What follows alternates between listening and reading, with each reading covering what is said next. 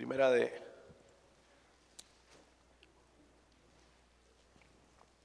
Juan capítulo 4.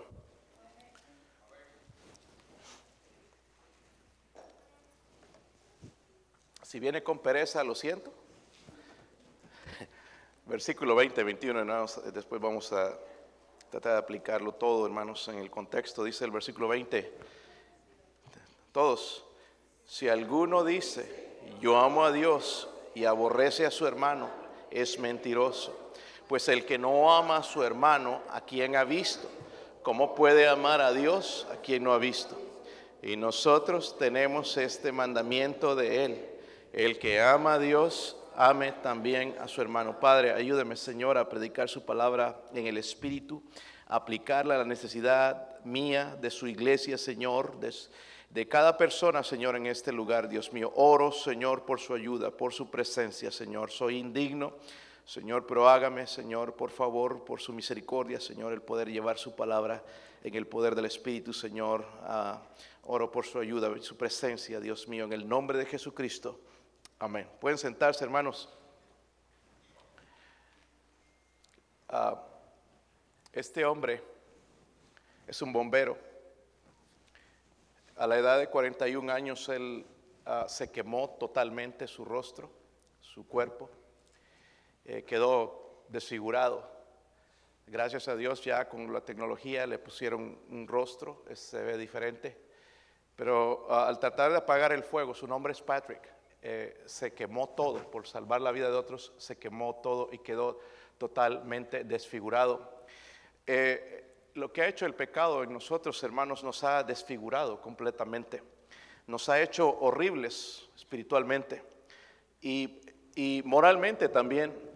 Son muy diferentes al Dios que es tres veces santo. Dios es santo, santo, santo, dice su palabra. La Biblia nos describe, hermanos, nuestra horrenda situación en la Biblia y solamente voy a tomar algunos pasajes si usted no está convencido de lo horrible que es nuestro corazón y seguimos confiando en Él. La Biblia dice en Mateo 15, 19, por ejemplo, cuando Cristo dice, porque del corazón salen los malos, ¿qué? Los malos pensamientos salen de nuestra mente. De pensamientos, los homicidios, los adulterios, las fornicaciones, los hurtos, los falsos testimonios, las blasfemias, todo sale de nuestro corazón. Sabemos la clase de corazón que tenemos y algunos decimos, yo eh, no, yo soy un angelito. No, la Biblia dice que nuestro corazón es sucio y es, en, Jeremías nos dice que es engañoso, que es perverso. So, vamos viendo la fealdad de nuestro corazón.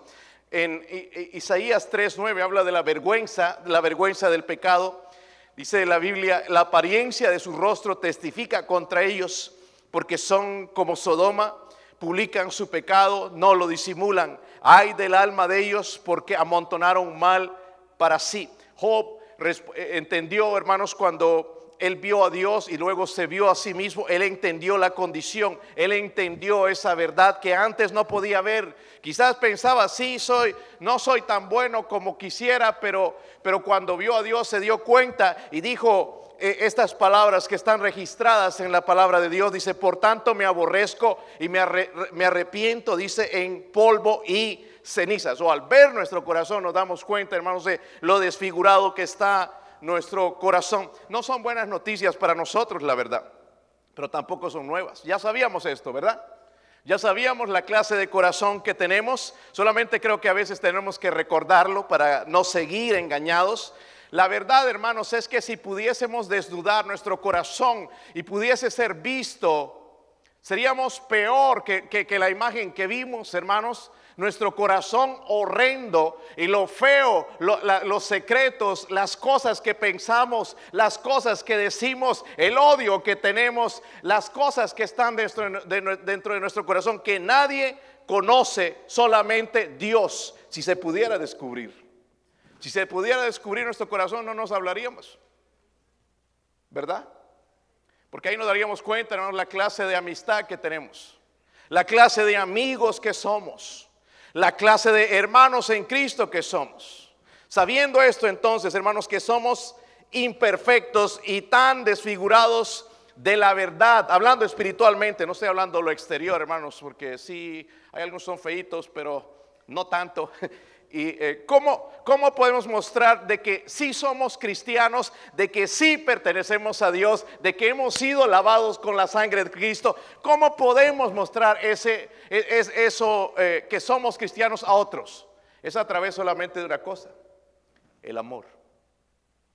Y es el amor, hermanos, hacia otros.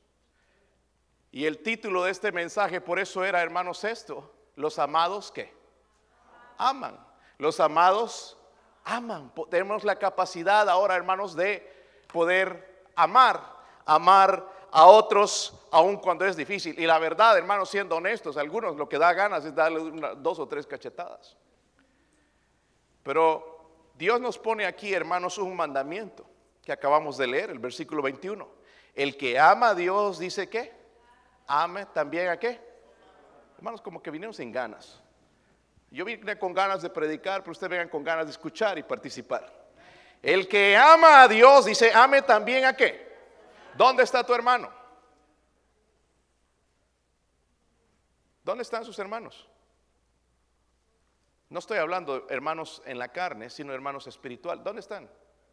Ahí al lado, ¿verdad? ¿Sí o no? Eh, y Dios está dando un mandamiento. El que ama, dice a Dios, ame también a su hermano. Ahora quiero eh, compartir con ustedes, hermanos, tres maneras, porque esto tiene que hacerse real. Nuestro cristianismo ha vivido nada más una, una, una, mentira por mucho tiempo, pero tenemos que hacerlo algo real, que el amor de Dios sea verdadero. Y a veces somos tan duros y faltos de misericordia y Dios nos da un mandamiento, hermanos. El que ama a Dios, ame también a quien. hay tres, tres maneras en que el amor verdadero se produce. ¿Cómo se produce? Porque es algo que se va a producir dentro de nosotros, no lo tenemos. Como digo, hay hermanos que no da ganas ni de mirarlos, mucho peor amarlos. Es que no siento amarlo. No, no vamos a sentir nunca. Pero dice que es un mandamiento. El que ama a Dios, ame qué? Hermanos, esto es un mandamiento. Amén. El cual estamos fallando. El que ama a Dios, ame también a qué? A su hermano ame también a su. vamos a ver entonces las tres maneras. Primero, hermanos, miren el versículo 7, dice el versículo 7, ahí en nuestro texto. Siga con la Biblia, hermanos, por favor. Dice, amados, otra vez ahí está, amémonos, ¿qué? Unos a otros. Amén. Si traen Biblia, hermanos. Que algunos los vino nada más mirándome, nada más. Dice, porque el amor es de quién? De Dios. Todo aquel que ama es nacido de Dios y conoce a Dios. El que no ama no ha conocido a Dios porque Dios es... Hoy pasamos por estos textos tantas veces, hermanos. Pero primeramente nosotros, como para producir ese amor hacia otros, primeramente tenemos que conocer a Dios personalmente. Conocer a Dios personalmente. So, note cómo el versículo 7 comienza, dice, amados, amémonos que Díganlo conmigo, hermanos. Quiero escuchar a todos. Dice, amémonos que. Los que no quieren participar, participen también. Amémonos unos a otros. No nos está pidiendo, hermanos, que, no, que nos amemos para ganar el amor de Dios. Nos nos está diciendo, hermanos, que nos amemos porque somos de Dios. Amén. No estamos como las otras religiones, ¿verdad? Que para llegar a Dios tienes que amar a tu hermano. No, no está pidiendo eso. Dios nos dice que nos amemos porque somos de Dios. Somos de Dios. Si somos de Dios tenemos las herramientas para amar a otros. Luego dice la palabra, y eso también es importante, hermanos, porque no podemos demandar amor de alguien que no conoce a Dios, alguien que no ha experimentado el amor de Dios. Versículo 7 dice el resto del versículo, todo aquel que ama es que nacido. ¿Recuerdan cuando en, Juan capítulo 3 habla de nacer de nuevo? Para ser salvo hay que nacer de nuevo. ¿Sí o no? Dice eh, la Biblia entonces, el que eh, todo aquel que ama es nacido de Dios y Hermanos, los cristianos no solamente somos perdonados, hemos nacido también espiritualmente. Ahí en el versículo 13 dice, en esto conocemos que permanecemos en Él y Él en nosotros en que nos ha dado su qué. Yo puedo decir que soy salvo por el Espíritu que mora en mí. Cuando el Espíritu no mora en mí es difícil decir, porque dice la Biblia que el Espíritu da testimonio, testimonio de que somos hijos de Dios. Y ahí nos miran que es raro y cómo estos tienen la seguridad de que son salvos, de que ya están salvados. El Espíritu Santo nos dice, nos dice la palabra de Dios, pero el Espíritu Santo da testimonio. Ahora, escúchenme bien, cuando estamos en pecado, hermanos, y apagamos el Espíritu, como que no creemos que somos salvos, ¿verdad? Estamos, eh, pero si de verdad has nacido de nuevo, si eres salvo. Lo que pasa es que el Espíritu Santo está apagado, está entristecido dentro de ti, pero los cristianos no solamente somos perdonados, somos también, hermanos, sellados con el Espíritu de Dios. Dice la Biblia, y conoce a Dios. Hermanos, la palabra conoce habla de, un, de, algo con, de una experiencia. Yo recuerdo mi salvación fue el 23 de marzo de 1997. Yo no estoy hablando algo de que me dijeron, algo sucedió en mi vida. Estoy hablando de una experiencia. Por eso hablamos nosotros, a veces no nos recordamos de la fecha exacta, pero sí sabemos que hubo un día donde nuestra vida cambió, donde nuestra vida fue transformada donde ya dejamos de, creer en la manera en que creíamos, en la manera en que nos enseñaron equivocadamente, ya la Biblia se convirtió en algo, un deseo, un alimento para nosotros sin que nadie me force, ya la oración, ya el venir a la iglesia, ya no, nadie me tiene que empujar, ya cambió, el Espíritu Santo vino dentro de mí, pero estamos hablando de una experiencia, por eso la Biblia dice, y conoce a Dios. Lo que Juan dice, hermanos, a través del Espíritu Santo es que cuando experimentamos a Dios, se muestra en el amor unos por otros. Unos por otros. Si en su vida, hermanos, no existe amor real por Dios, entonces su declaración, porque dice la Biblia, en lo que leímos, dice, si alguno dice yo amo a Dios y aborrece a su hermano, es que... Y nos hemos echado el paquete doble. No amamos y como consecuencia mentimos. ¿Verdad? Es triste ver, hermanos, que sectas andan haciendo más obras que un bautista que conoce la Biblia. Andan dando comida, andan dando ropa, andan mostrando amor hacia la gente. Pero nosotros no, egoístas ahí, no, que, quiero comprarme. Estamos pensando en qué vamos a comprar en vez de ayudar a los otros en tener más. Nos falta amor. Amén. Y eso de verdad, hermanos, que tiene que cambiar si nosotros en verdad somos cristianos. Ahora el versículo 8, mire lo que dice. Pongan atención, hermanos, por favor. Dice, el que no ama, no ha conocido a Dios porque Dios es... Eh, hermanos, yo no sé, los que están en el instituto saben esto, que uno de los atributos más grandes de Dios es el, pero no es el único. Porque algunas sectas piensan que es el único.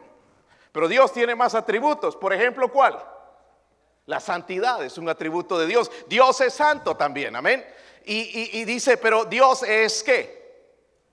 Ese es el corazón de nuestro Dios, el carácter de nuestro Dios. Pero tampoco, hermanos, habla de que no, porque nuestro Dios ama, va a pasar por alto el pecado, porque nuestro Dios es santo y es justo. Amén. Ah, pero entonces, ¿cómo es eso? Por eso lo demostró.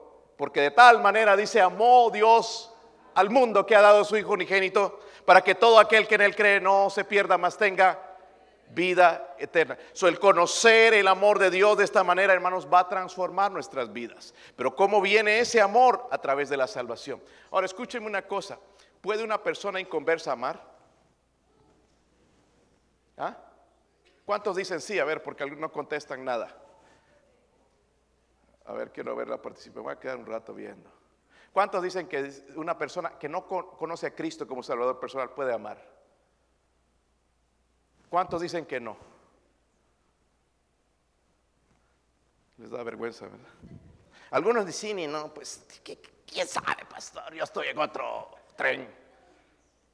Yo vine aquí porque me trajeron. Ok. Me gustaría traerte aquí y avergonzarte delante de la congregación, pero no voy a hacer eso. Ah, una persona, hermanos, que no es salva puede amar porque somos creados a imagen de Dios. Pero no puede amar cuando es odiado, ¿verdad? O cuando es confrontado. Todo lo contrario de un cristiano. So, vemos entonces el, primer paso, hermanos, o la primera manera de- de que ese amor se produzca en nosotros es conocer a Dios que personalmente. Segundo, miren el versículo 9.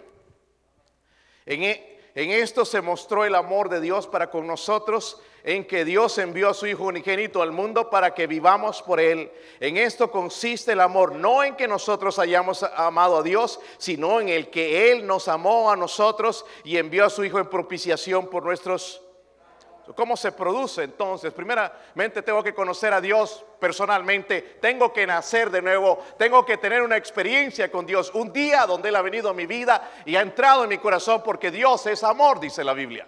Pero segundo, debo comprender el cómo. ¿De qué? De su amor. Hermanos, si tan solo miráramos esta verdad. Hoy, hermanos, yo tenía unos pensamientos que no debería tener. Y dije, no, no, no voy a dejar que esos pensamientos me ganen. Y dije, voy a pensar en el amor de Cristo, en lo que Él hizo en la cruz. Y empecé inmediatamente a meterme en lo que Él hizo en su sangre, en la cruz. Y todo eso se fue. Si tan solamente meditáramos en esto, hermanos, cambiaría nuestra manera de ser. Sabemos lo que Él hizo, ¿verdad? Sabemos lo que Él hizo por nosotros. Primeramente vino, nació en un pesebre, un lugar donde metían a los animales. Ahí nació nuestro Salvador. Ahí vino, luego creció, sabemos de su ministerio, cuántas personas él sanó, sabemos de su sacrificio, sabemos de su amor, sabemos, conocemos de su sangre derramada en la cruz y sabemos lo que hizo en la cruz por nosotros. Pero a veces, hermanos, dejamos de lado porque aquí la Biblia dice claramente, dice, en esto se mostró el amor de quién.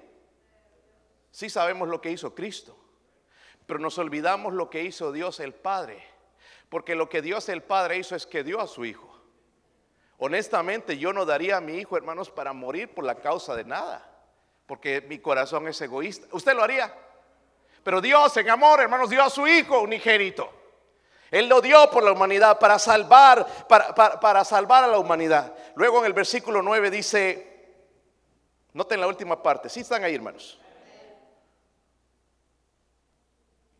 Nos mostró el amor de Dios para con nosotros en que envió a su Hijo unigénito. ¿A dónde? Mundo que ni siquiera se merece lo que Él hizo. ¿Para qué? ¿Para qué, hermanos? En otras palabras, lo que Dios está diciendo, hermanos, no solamente nos mostró su amor para salvarnos, sino el que nos ha dado vida. Amén. ¿Cuántos tienen vida hoy? A ver, levante su mano. Algunos no parece, pero sí están vivos, hermano. Están vivos, aunque no lo crea. Bueno, quizás se ha muerto y no se ha dado cuenta. Pero ahora, hermanos, Dios también, aparte de la salvación, nos ha dado, nos ha dado qué? Nos ha dado vida en nosotros. Ahora, no podemos dejar de lado el versículo 10, dice, envió, donde dice, envió a su Hijo en propiciación por nuestros. Cuando la palabra propiciación, hermanos, cuando hablamos, es- a veces eh, somos un poquito, eh, como cristianos, hermanos, deberíamos saber todos estos términos ya. Un, buen lugar para aprender esto, hermanos, es la escuela dominical y el instituto bíblico. Porque a veces yo no lo voy a explicar, voy a usar las palabras y si me preguntan en la calle qué es propiciación, ¡pum! Me dejaron manos arriba. Pero la propiciación, hermanos, habla, cuando habla del sacrificio que quita la ira de Dios, ¿ok? No voy a ir a todo, todo, todo lo que involucra, pero cuando hablamos del sacrificio de Jesucristo, quitó el juicio, hermanos, que nosotros deberíamos recibir. Amén. So, él fue la propiciación por nuestros pecados, porque nosotros merecíamos el castigo. Pero Él lo tomó por nosotros, porque nos ama, porque nos amas. So, en resumen, lo que estoy tratando de decir, hermanos, que el amor de Dios o el amor por Dios no dice nada grandioso acerca de nosotros, sino acerca de Él, porque Él nos amó primero a nosotros, podemos amar a otros. Pero nos jactamos, hermanos, de que yo amo a Dios. En realidad, hermanos, Él nos amó a nosotros. Él nos buscó, Él dio su vida, Él dio su Hijo. Él hizo posible que nosotros le amáramos a Él. Pero hay un problemita aquí. Que no podemos decir que amamos a Dios, hermanos, y no amamos a los hermanos. No podemos decirlo. Pastor, ¿me lo podría probar? Bueno, lo leímos. Versículo 20 otra vez. Si alguno dice, yo amo a Dios y aborrece a su hermano, ¿es que Pues el que no ama a su hermano, a quien ha visto, ¿cómo puede amar a Dios a quien? Eso nos engañamos a nosotros mismos. Amo a Dios, pero la traigo contra este hermano porque me hizo algo feo. Anda hablando mal de mí, me anda calumniando. Es interesante, hermanos, en la manera en que Dios nos va a probar. Porque nos va a probar con la misma gente dentro de la iglesia. Con cristianos. Porque hay hermanitos que viven doble vida. Te dicen una cosa de frente, pero otra por atrás es otra. Y entonces cuando nos enteramos de eso, uy, no. Vamos a sacarlo de nuestra vida, vamos a hacerlo a un lado. Pero Dios no hace eso con esa persona. Dios lo ama. No estoy hablando, hermanos, de tolerar el pecado, porque sabemos que el pecado fue condenado en la cruz del Calvario. Pero sí podemos amarnos. Y es hora de que la iglesia bautista de la fe empiece a poner en práctica ese amor entre hermanos. Pastor, yo amo a todos. Sí, es cierto. O amo solamente a las personas que están de acuerdo conmigo. Porque es fácil, hermanos, llevarse bien con los que están de acuerdo conmigo. Pero saben, hermanos, aquí miren, con este grupo de gente, yo no puedo tener a todos ustedes de acuerdo conmigo. Ustedes piensan diferente. Y no por eso los odio. Pero hay algunos que a veces con eso nos molestamos. No es que esa persona piensa así y que yo soy así. No, hasta cosas, hermanos, tontas. Y voy a ilustrar en un momento esto. Porque ¿cómo se produce ese amor, hermanos? A veces estamos ahí viviendo el cristianismo, hermanos, peor que un incrédulo. El otro día me dijo, eh, esta persona me dijo, es que nosotros los católicos amamos a todo mundo. Pues me tuve que refrescar la memoria a esa persona y decirle, ¿y qué pasó con los 6 millones de cristianos que mataron en la Inquisición? Ya no me pudo supo qué decir, porque hasta el mismo Papa Juan Pablo II pidió perdón al mundo, pero ya habían hecho este desastre, estas cosas, obviamente Dios lo permitió, pero ya, habían cometido esta... No me digan que aman a medio mundo. Aman a los que están con ellos, pero a los que se oponen les daban chicharrón. Amén. ¿Qué tal si nos enteramos que alguien de la iglesia está hablando mal de nosotros? Porque va a pasar, hermanos. ¿Se han dado cuenta? Ustedes, hermanas, tienen que tener cuidado en la manera en que dicen las cosas a veces en cuanto a la vestimenta. Puede ser que una hermana viene, hermanos, y, trae la falda media corta, muy corta, pero no está en su lugar decir nada, ni criticar, ni hacer a un lado a esa persona. Porque aún con esa falda corta, el Señor le ama. Nosotros no tenemos, hermano, el derecho de venir y decir, eh, eh, de, hermanos, que, se han alejado, que se han apartado, eh, que no están de acuerdo con nosotros, ya no, no podemos, hermanos, darle espalda y, enojarnos con ellos. Si los vemos en la tienda, tenemos que hablarle como si fue, seguirían siendo la misma persona nuestros hermanos en Cristo. Pero algunos se hacen a los que no los conocen. ¿Te hace eso Dios a ti? Pero los llamamos bautistas, fundamentales, independientes. Es que no me gusta, había una hermana que me decía, es que no me gusta lo que dice el, dicen de usted, pastor. Si no te importa, hermana, si, ni a mí me molesta porque te molesta a ti. Deje que hable, la gente le gusta hablar. Tenemos que amar. Amén. Y aquí viene lo más importante, hermanos. Bueno, no, todo es importante, pero algo que, que nosotros tenemos que hacer. Miren el versículo 11. La otra manera en que se produzca ese amor.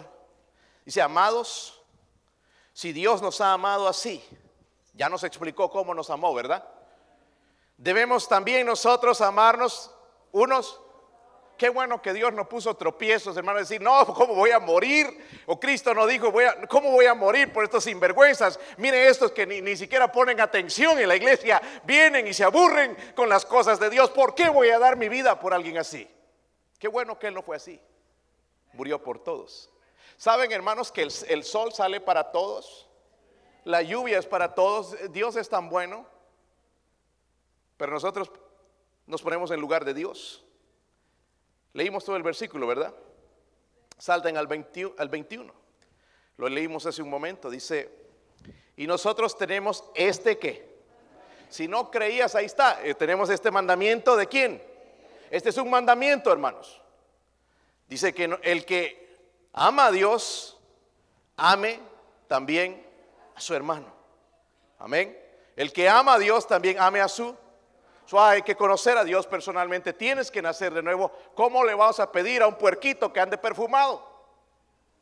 Lo bañas, ¿verdad? Ya, hermano Susano, a unos puerquitos te lo traes a casa. Lo bañas bien ahí en tu bañera, va a costar, porque son bien grandes, pues una vaca. Lo bañas, los limpias, porque son apestosos. Y, ya por un ratito, pero abre la puerta, ¡pum! se va a meter en un charco y se va a ensuciar otra vez porque es su naturaleza. Para cambiar eso, hermanos, tendría que dejar de ser cerdo. ¿Verdad? Para que nosotros, hermanos, dejemos de pecar y podamos amar a la gente, tenemos que tener una experiencia con Dios. Si no, lo que me están diciendo me entra por aquí, me sale por aquí. No entiendo. Hay que conocer a Dios. Pero segundo, hay que comprender el cómo de su amor, lo que Él hizo en la cruz, cómo derramó su sangre, por qué lo hizo, porque me ama, el sacrificio que Él hizo en la cruz. Debo alegrarme, debo gozarme, debo tener gratitud a lo que Él hizo en la cruz comprender el cómo. Hermanos, si nos enfocáramos más en esto, dejaríamos de andar aguitados y con la cara larga. Ay, lo que Cristo hizo por mí. No voy a dejar que el chamuco me arruine este día. Lo que Cristo hizo por mí en la cruz, porque me ama. Porque el diablo me está mintiendo. No, nadie te quiere, ni tu mamá. Es difícil, algunos. Pero saben que Dios nos ama con tanto amor que dio su vida por nosotros. Si comprendiéramos este amor, entonces podemos llegar al otro, al otro punto que es este, un compromiso de amar a los... La pregunta es, ¿cómo podemos decir que hemos recibido el amor de Dios y que hemos nacido de Él? ¿Cómo podemos decir eso? Eh, escúchenme, he escuchado a veces, y eh, hermanos, es que el amor es un sentimiento. El amor no es un sentimiento. El amor, hermanos, es una decisión. Amén. Es por eso que me está diciendo, hermanos, que nos amemos. Sea de México, sea de Guatemala, sea de donde sea, sea, sea orgulloso, sea bonito, sea feo, yo tengo que amarlo. Porque hermanos, traemos prejuicios dentro de nosotros. Venimos pobres a veces, sí, pero tenemos prejuicios. ¿Sí o no? Tilgamos a algunos americanos de racistas, pero nosotros tenemos prejuicios. Es que este no es como yo, yo fui criado así y ya lo despreciamos. Como digo, hermanos, no todo el mundo va a estar de acuerdo con nosotros, pero yo puedo estar de acuerdo a amarle, sea como sea. Amén. Va a haber aquí, hermanos, donde hay, hay cosas, que, fricciones, y, y ahí Dios nos está probando. ¿Y qué vamos a hacer? ¿Nos vamos a enojar? Uno, un hermano va a salir por aquí, el otro por aquí, porque no se quieren ver ni en pintura. No vengan así, hermanos. Arreglen su situación, porque lo que traes a la iglesia es maldición en vez de bendición. ¿Cuántas iglesias han sido destruidas por hermanitos orgullosos? Pablo lo tuvo que escribir, ruego a Evodia y Sinti que a ver que arreglen las cosas. Porque una sale por allá, la otra por allá. Hasta allá estaba, hermanos, en la Biblia todo esto. Que no se pueden ver ni en pintura, porque una dijo, ¿verdad? ¿Y saben cuándo pasan estas cosas, hermanos? Cuando hacemos amistad y nos empezamos a conocer más y nos empezamos a rechazar. ¿Sabe que Dios nos conoce tal como somos y Dios nos ama y nos acepta? Pero nosotros no podemos aceptar a alguien que se opone a nosotros. ¿Sí o no? Hermano, estoy trabajando con tanta gente que, que tienen una manera de pensar diferente, son liberales, son, tienen otro pensamiento, pero Dios me ha mandado a amarlos así como son y son hermanos en Cristo. Ahora, al principio de este capítulo habla de los falsos maestros. No me habla de amarlos a ellos, pero me habla de, habla de amar a los hermanos. Amén, hermanos. ¿Sí o no? So, nos vamos a poner la prueba porque va a haber momentos donde nos vamos a ofender. ¿Cuál es entonces la prueba? el amor es la prueba, hermanos, de nuestra salvación.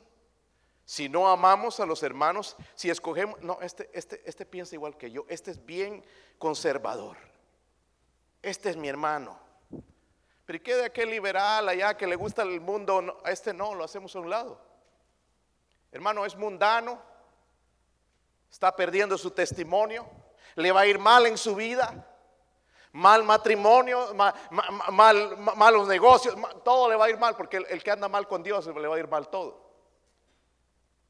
Pero una cosa que podemos hacer como hermanos es amarlo, porque ya tiene suficiente juicio sobre él. Y nosotros más le vamos a dar. Estado en iglesias, hermanos, donde hay tanta crítica acerca de la vestimenta. Una cosa es, hermanos, vestirse como un cristiano, pero otra cosa es criticar a los que vienen vestidos mundanamente. Y estoy hablando de hermanos que vienen mundanamente, pantalones rotos y apretaditos y cosas así. Como cristianos, hermanos, no es mi deber rechazarle, es amarle. Es que celo por Dios. No, Dios me manda amarle. ¿Sabe quién se va a encargar de esa persona? Dios. No tú. Dios sabe mejor cuál es la venganza, el mejor castigo. Dios sabe exactamente lo que va a hacer. Pero nosotros queremos cambiar la gente. ¿Por qué no cambiamos nuestra actitud de amar? Mostrar amor. Nuestro hermano Joey necesita amor. ¿Cuántos le han llamado? ¿Cuántos le, han, dicho algo? ¿Cuántos están dispuestos a llevarle comida? ¿Cuántos están dispuestos a ayudar a la hermana Jewel en, lavar su ropa o en algo, hermanos? Ahí es donde se muestra el amor, no decir que amo. Hermano Wayne con coronavirus. Hay pastores, se les pasa por ahí anda. El hermano Wayne se cuidaba más que ustedes y que yo. Saben, allá, no seis pies, hermanos, como a 20 andaba. Nunca se me acercaba, peor después de que supo, ya de allá lejos hablábamos. Eso no puede decir que yo lo contagié. Este, pero ahora, hermanos, es nuestro tiempo de mostrar nuestro amor. No pueden salir, no pueden ir a la tienda, quizás no pueden comprar, quizás no van a tener dinero. Ahí estamos. ¿Dónde está la iglesia entonces? ¿Dónde están los que dicen que aman a Dios? Los ganadores de almas, aquellos que viven para Dios. ¿Dónde están? ¿Dónde están?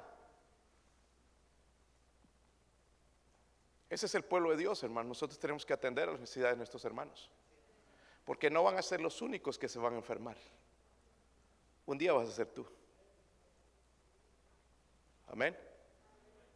Ay, pastor, no diga eso, no me eche sal. No, no, no. Un día vas a estar en una necesidad bien grande vas a querer a alguno de los hermanos ahí, vas a querer o al pastor, alguno de los hermanos, aquellos que no, no, nunca respondiste cuando había una necesidad, cuando estuvieron enfermos ellos, ni respondiste, ni te, ni te, ni te inquietaba, porque no eres tú. Algunos viven así, es que no soy yo. Pero hermanos, todo esto llega y te puede llegar peor. La evidencia y la fuerza, hermanos, del cristianismo se muestra con amor entre hermanos. Porque dice la Biblia que a Dios no le ha visto jamás. ¿Sabe cómo la gente sabe que Dios existe? Por el amor entre nosotros. Pero ahí si estamos, hermanos, con un, mundano, con una persona que no conoce a Cristo y le vamos a, no, es que allá en la iglesia hablan así y así, y vamos a hablar mal de la iglesia, imagínense. Que tú te estás echando el juicio, tú eres el tonto. En vez de sacar la cara por tu hermano. ¿Verdad?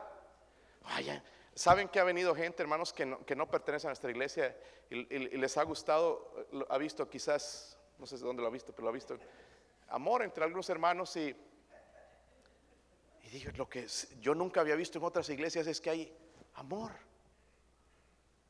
Esperemos que sí. Podemos cambiar eso, ¿verdad, hermanos? ¿Sí o no? Si no, hermanos, dice, yo amo a Dios, pero aborrece a su hermano, eso no es odiarlo, sino eh, eh, no, atender a las, necesidades que él tiene cuando las tiene. Aborrece a su hermano es, dice qué? Mentiroso. Pues el que no ama a su hermano a quien visto, ¿cómo puede amar a Dios a quien no ha visto? So, vimos entonces, hermanos, cómo se produce este amor. No se va a producir automáticamente. Voy a ser salvo y viene. No. Si Dios me da el Espíritu Santo y me da las herramientas. Pero yo tengo primeramente conocerlo a Él como mi Salvador personal, luego comprender el cómo de su amor, no olvidarme nunca, ¿verdad? De lo que Él hizo, el sufrimiento que hizo por mí, la sangre que Él derramó por mí, el enviar a su hijo, su hijo unigénito a morir por este mundo ingrato, el hacer todo eso, el comprender el amor de Él, que, que, hay alguien que me ama, que no importa que el mundo me deje, que la familia me haga un lado, ahí está Cristo para amarme todo el tiempo. Nunca podemos decir estoy solo, porque Él está con nosotros. Nunca debe ser una excusa, hermano, hermana, de apartarte de las cosas de Dios y decir, no, es que ahí en la iglesia no me quieren. Dios te ama. Dios te ama tal como eres mundano, así como eres chillón, quejón. Dios te ama. Dios te ama. Quisiera que dejes toda esa vida. Él quisiera todo eso. Pero Él te ama. Él no pone condiciones para amarnos. Nosotros las ponemos. A ver, ese se viste como yo, sí, corbata, combina bien o no. Así, no, no, es que este anda como payaso. Ya lo hacemos a un lado. Somos tenemos prejuicios y eso tiene que salir de nosotros. Hermano, sería bueno que toda la iglesia pudiéramos ir a una iglesia ya de estos países del tercer mundo y reunirnos con ellos. Allá sin corbatas, con su ropita rota y ver lo que nosotros, nuestra reacción. Porque aquí vamos nosotros al mall a buscar un vestido aquí para venir antes a la iglesia. Y si no hay de esa marca, ya, ya andamos aguitados y como que no, no soy la misma persona. Cuando lo que es todo en nuestra vida, hermanos, es Dios. Y quizás esas personas humildes que no tienen nada, eh, que andan ni siquiera desodorante, que, que andan hasta descalzos, aman a Dios y tienen una mejor relación que nosotros, que vivimos en tanta comodidad. Creo que Dios tiene que quitar esto en algún momento. Quizás algunos de ustedes están diciendo, quiero amar a Dios más, quiero crecer en mi amor con Dios, pero ¿cómo? Si Dios es un Dios invisible, ¿cómo, ¿cómo puedo amarlo? Lo que Dios le diría a usted y a mí sería esto. Aprende a amarme a mí, a quien no ves. Amando a aquellos que tú ves a mis hijos. Viendo. El otro día hay una persona que se volvió al catolicismo, se ha mencionado, y me estaba enviando videos y videos y me está haciendo vio mi predicación del domingo. Me dijo, gracias pastor por la predicación. Me olvidé de darle gracias. No dijo nada. Pero me mandó otro video. Y bueno, empezamos ahí la conversación. Y me dijo al final, me dijo algo que me entristeció. Me dijo, yo siento que estoy haciendo lo correcto, que estoy bien cerca de Dios y que Él me ama aunque para ustedes ya no soy su hermano. Qué triste. Yo le respondí, eso no es cierto. Lo que está pasando para mí, le dije, es una oportunidad más de mostrar el amor de Cristo y seguir orando por usted para que Dios la saque de esa falsa secta. Ya no me respondió. Pero el hecho, hermanos, de que una persona de nuestra iglesia se vaya a otra religión, a otra iglesia, no nos da derecho de odiarle. Escúcheme bien. No, no, es más, es como si mejor que antes, si hay una necesidad, si sabemos que está enfermo, deberíamos llevarle algo. Ah, no, es que ya no viene a la iglesia. Deberíamos hacer algo mejor todavía. ¿Para qué? Para mostrar que amamos a quién? A Dios, a quien no hemos visto, pero amamos a nuestro hermano que sí podemos ver. Que Dios nos ayude, hermanos.